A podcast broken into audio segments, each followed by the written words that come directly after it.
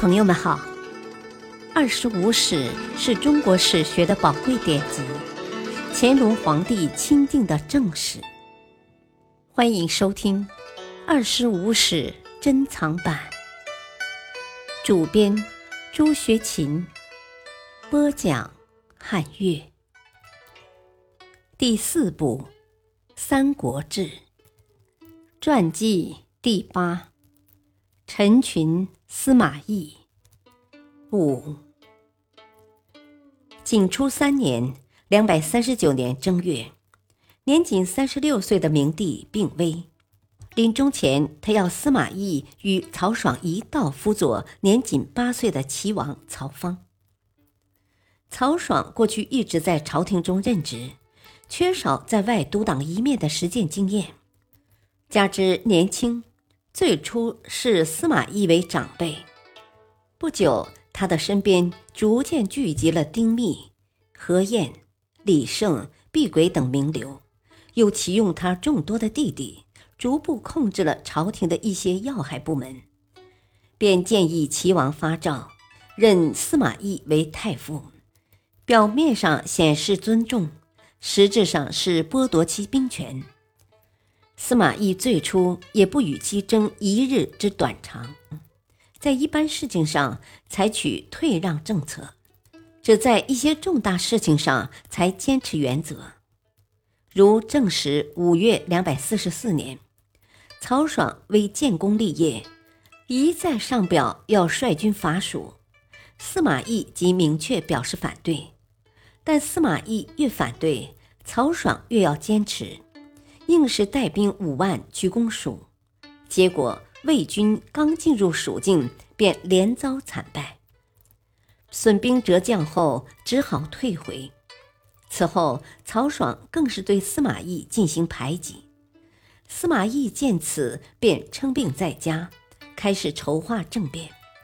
他命司马师通过各种途径，暗中招纳亡命徒三千人，分散在洛阳城内各处。一旦需要，便立刻召集。正始九年（两百四十八年冬），曹爽派亲信李胜，利用出任荆州刺史的机会去探望、侦探司马懿。司马懿伪装病入膏肓，成功的骗过了李胜。曹爽等便放松了警惕，于嘉平元年（两百四十九年）正月。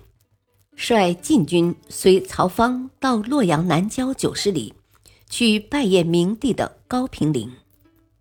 司马懿当机立断，乘机发动政变，立刻命司马师召集亡命徒，占领皇宫的外门，以太后的名义下诏书罢免曹爽兄弟的官职，又带军至洛水断其归路，然后派人去诱骗曹爽兄弟交权。并保证不杀他们。曹爽等缺乏政治斗争经验，真的交出权力回到洛阳。司马懿随即将其看管起来，不久便罗织罪名，将他们及其党羽统统夷三族，诛杀了数千人。司马懿重新掌握朝廷大权，出任丞相。嘉平三年。两百五十一年五月，司马懿病死，终年七十二岁。其两个儿子继续控制朝廷，并在十四年后建立了一个新王朝——晋朝。平陈群历世三朝，经历了曹魏政权由盛转衰的过程，其主要作为是创立九品官人法。同时，他作为一个土族参政的代表，在动乱岁月仍能保持当时知识分子所推崇的一些美德，具有一定的代表性。时人认为，作为臣子，如君主有什么不当之处，只能单独对其规劝，或上书进谏，不能在大庭广众中说君主的不是。陈群便是这样的一个典型。陈群最敬佩荀彧的道德品质。荀彧反对曹操称魏公，他却上书劝曹操称帝。上书要献帝禅位于曹丕。他们代表了当时知识分子对汉王朝的两种不同态度，表现出两种不同的人生观。陈群在政治思想上的突出特征是求新，他要做新制度的创立者。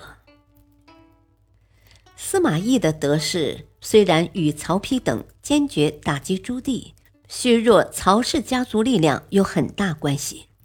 但他一生特善于审时度势、随机应变，在该忍的时候极其能忍，得势时又能放手屠杀，虽不手软，故其能战胜一个又一个的竞争对手。感谢收听，下期播讲传记第九，陈泰、邓艾，敬请收听，再会。